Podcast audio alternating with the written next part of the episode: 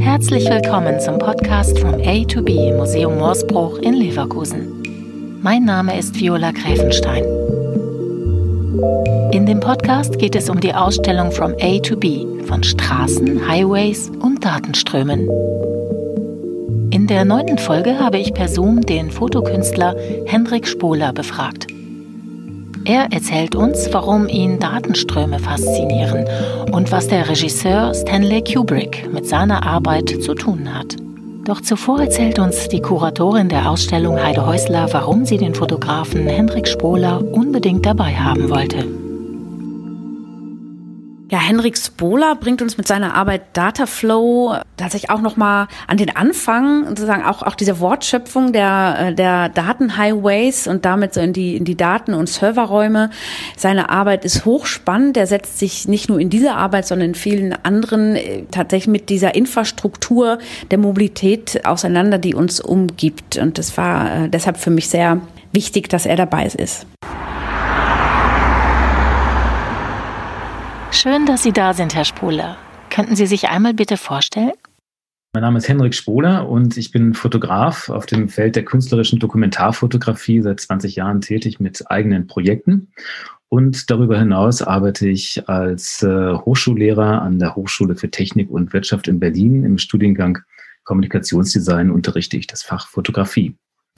Was zeigen Sie in der Ausstellung? In der Ausstellung A2B ist die Arbeit 01 Dataflow zu sehen, die Arbeit, die vor 20 Jahren entstanden ist, meine erste, mein erstes künstlerisches Projekt. Ihr Werk erinnert auch an einen großen Kinofilm und Kinoregisseur. Ja, die Serie 01 Dataflow, die ist entstanden in einer Zeit, die man sich heute kaum noch vorstellen kann, wo das Internet sich nämlich gerade entwickelt hat. Also das war damals das ganz heiße Ding, bevor die Dotcom-Blase dann geplatzt ist.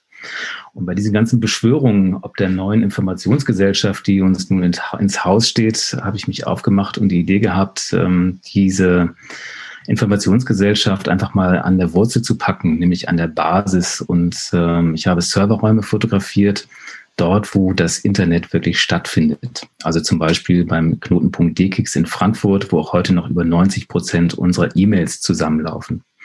Und ich glaube, ich war damals äh, weltweit der einzige Fotograf, der wirklich ganz konsequent die Rückseite der Informationsgesellschaft in Form dieser damals sehr neuen Serverinfrastruktur fotografiert hat. Es gab aber noch ein paar andere Inspirationen dazu. 01 steht natürlich für den binären Code und die Arbeit ist entstanden im Jahr 2000 und 2001. Also 0-1 steht für beide Dinge, die Jahreszahl und den binären Code. Und gleichzeitig ist es auch eine Hommage an Stanley Kubricks Odyssee im Weltraum, dem Science-Fiction-Film von 1968. Und dort gibt es nämlich den Superrechner Hell. Und Hell steht natürlich in der Aussprache für die Hölle, aber ausgeschrieben braucht man nur jeweils einen Buchstaben im Alphabet weitergehen und dann landet man bei IBM. Und IBM war damals die Horrorkrake für die Gesellschaft, dass nämlich die Menschheit dominiert werden könnte von der Technik und zwar von Datentechnik. Insofern gibt es da eine kleine Hommage an Stanley Kubrick und es gibt auch eine Hommage an, ähm, ja, an den Begriff des, äh, des Cyberspace von William Gibson. Und die Bilder, die wirken heute noch so ein kleines bisschen futuristisch. Das liegt daran, dass sie in der bildlichen Hommage an Stanley Kubrick und in der Allegorie dieses Begriffes des Cyberspaces ein kleines bisschen immateriell, ein kleines bisschen sich selbst auflösend hell angelegt sind, so dass man einmal eine kleine, ja, vielleicht dieses Unfassbare, dieses Cyberspace spüren kann, aber auch das Futuristische, das Zukünftige, was da kommen wird. Warum sind Sie dort hingegangen und wie haben Sie sich vorbereitet? Ich bin da hingegangen mit der festen Überzeugung, dass ich nicht Antworten geben kann, sondern dass ich nur Fragen stellen kann. Und äh, diese perfekte, von Ingenieuren gedachte Welt der Informationstechnologie, die uns zwar in jeder Pore weltweit verbinden kann, die uns aber doch nicht erklären kann, wie sie funktioniert. Diese Absurdität des Nicht-Darstellbaren, gerade mit der Kamera, der Kamera nach, nachzuspüren, das war eigentlich äh, meine Motivation. Und deshalb habe ich damals auch eine Kameratechnik gewählt, die wirklich auch jede Schraube zeigt. Und ähm, vor diesen Bildern ist auch heute der Besucher natürlich auf sich selbst gestellt, ähm, also ohne sich darüber Gedanken zu machen, ohne Fragen zu stellen zu dem, was uns da eigentlich verbindet. Wie sehen Sie from A to B? A A2B ist ja ein kuratorisches Konzept, was an verschiedenen Punkten auch in anderen Projekten von mir auftaucht. Was ich untersuche, ist die Wechselwirkung zwischen Technik und Gesellschaft in unserer Zivilisation. Also nach 01 Data Flow gab es das Projekt Global Soul.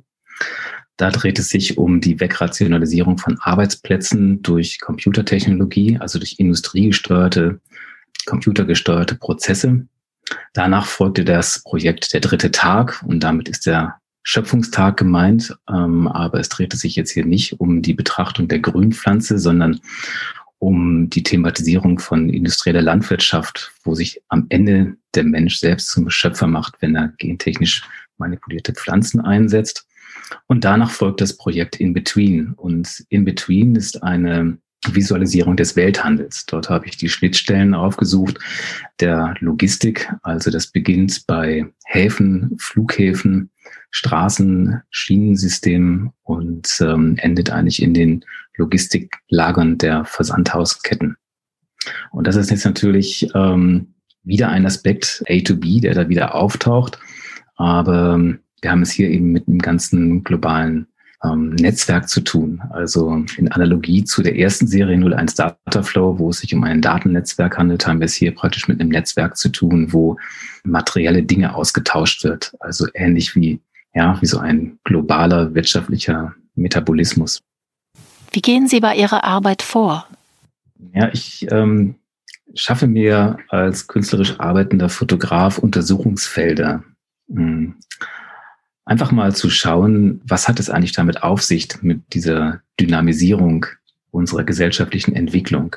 Also nach dem Fall des Eisernen Vorhangs 1990 hätte sich niemand vorstellen können, dass wir irgendwann einmal etwas bestellen, abends um 21 Uhr und am nächsten Morgen liegt es bei uns auf der Fußmatte, egal ob das nun eine Socke ist, die in Tirol oder in Vietnam hergestellt worden ist. Also diese Form von paradiesischen Warenflüssen, die wäre komplett unvorstellbar gewesen. Und in meinen Projekten versuche ich mich also selbst zu vergewissern, wie sieht das eigentlich aus, wie sehen diese Dinge aus und versuche eben ein bisschen genauer hinzuschauen und versuche die Dinge einfach spürbar zu machen. Und dafür gibt es eben diese unterschiedlichen Felder mit unterschiedlichen innerlichen Schwerpunkten. Das letzte Projekt, was ich realisiert habe, das heißt Hypothesis und es beschäftigt sich mit der naturwissenschaftlichen Grundlagenforschung. Und jetzt fragt man sich natürlich, was hat es denn eigentlich mit den anderen Projekten gemein, die ja den Kontext zwischen Technik und Gesellschaft thematisieren? Ich glaube, dass die Grundlagenforschung, die ja eigentlich nur dem Erkenntnisgewinn dient, dass die Grundlagenforschung so etwas ist wie das Perpetuum mobile. Also die Generationen unserer Enkel und Urenkel, die werden vermutlich davon profitieren, dass heute in der Grundlagenforschung etwas herausgefunden wird, was dann in mehreren Jahrzehnten irgendwie eine Anwendung erfährt.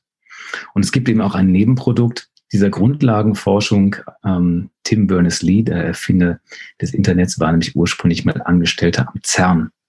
Also die Daten, die am Kernforschungszentrum CERN angefallen sind. Die wurden in Form von Magnetbändern mit dem Fahrrad von, die Französ von der französischen auf die Schweizer Seite gefahren. Und Tim Berners-Lee hat sich überlegt, welches System denn eigentlich dazu in der Lage wäre, einmal diesen Transport zu digitalisieren und welches System auch in der Lage ist, diese Daten weltweit Wissenschaftlern zur Verfügung zu stellen. Das heißt, das Internet ist überhaupt nur ein Nebenprodukt, ein Abfallprodukt der Grundlagenforschung. Das ist ein sehr schönes Beispiel, wie ohne jegliche Intention plötzlich eine Technik da ist und anders genutzt werden als ursprünglich intendiert.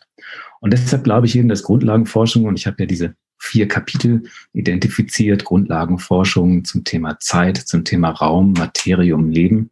Ich glaube, dass diese Grundlagenforschung ähm, ganz erheblich dazu beiträgt, dass ähm, sich unsere Welt äh, industriell verändern wird.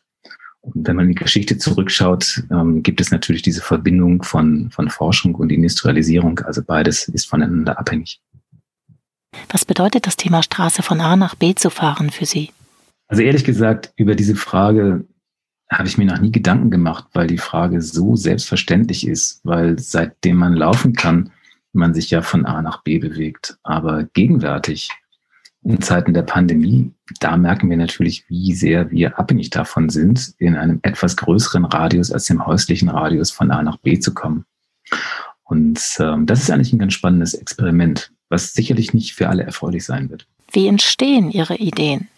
Ja, meine Fotografien entstehen sehr geplant, aber gleichzeitig muss ich mir auch einen gewissen Freiraum erhalten. Also bis zum Ende durchplanen kann man gestalterische Prozesse natürlich nicht. 01 Data Flow ist eine Idee, die wirklich entstanden ist, als ich irgendwann auch mal auf Kabelsalat geschaut habe, der mir einen Blick zum anderen Ende der Welt ermöglicht hat. Aber dieses Gewirr aus irgendwelchen Telekom-Modems und einem vollkommen veralteten Rechner 1999 hat mir offenbart, dass es auch andere Systeme geben muss. Und nach denen habe ich recherchiert, aber eine Bildrecherche war damals übers Internet ähm, nicht so leicht möglich wie heute. Das heißt also, damals gab es einfach eine solide ähm, journalistische Recherche, wo gibt es welche Knotenpunkte in Deutschland und den Niederlanden. Wenn ich heute ein Projekt recherchiere, und ich nehme da jetzt mal das letzte Projekt Hypothesis äh, zur naturwissenschaftlichen Grundlagenforschung, dann bedeutet das für mich, dass ich drei bis vier Monate nur Recherche mache.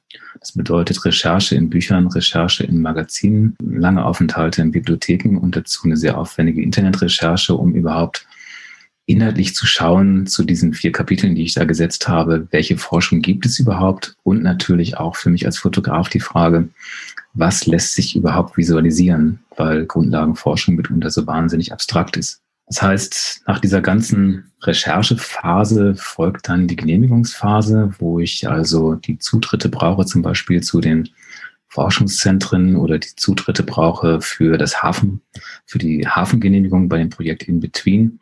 Und ähm, dann geht's an die Fotografie. Meistens ist es erfolgreich, manchmal nicht. Das war die neunte Podcast-Folge zur Ausstellung From A to B im Museum Morsbruch in Leverkusen. Wenn Sie noch mehr über die Künstlerinnen oder Künstler erfahren möchten, dann abonnieren Sie am besten unseren Podcast, damit Sie nichts verpassen. Jeden Sonntag gibt es neue Folgen zur Ausstellung. Wenn es Ihnen gefallen hat, freuen wir uns auch über eine Bewertung auf den Podcast-Plattformen. In der nächsten Folge geht es um die Arbeiten von Sue Barr. Ihre Werke zeigen Autobahnen voller Erhabenheit in Italien.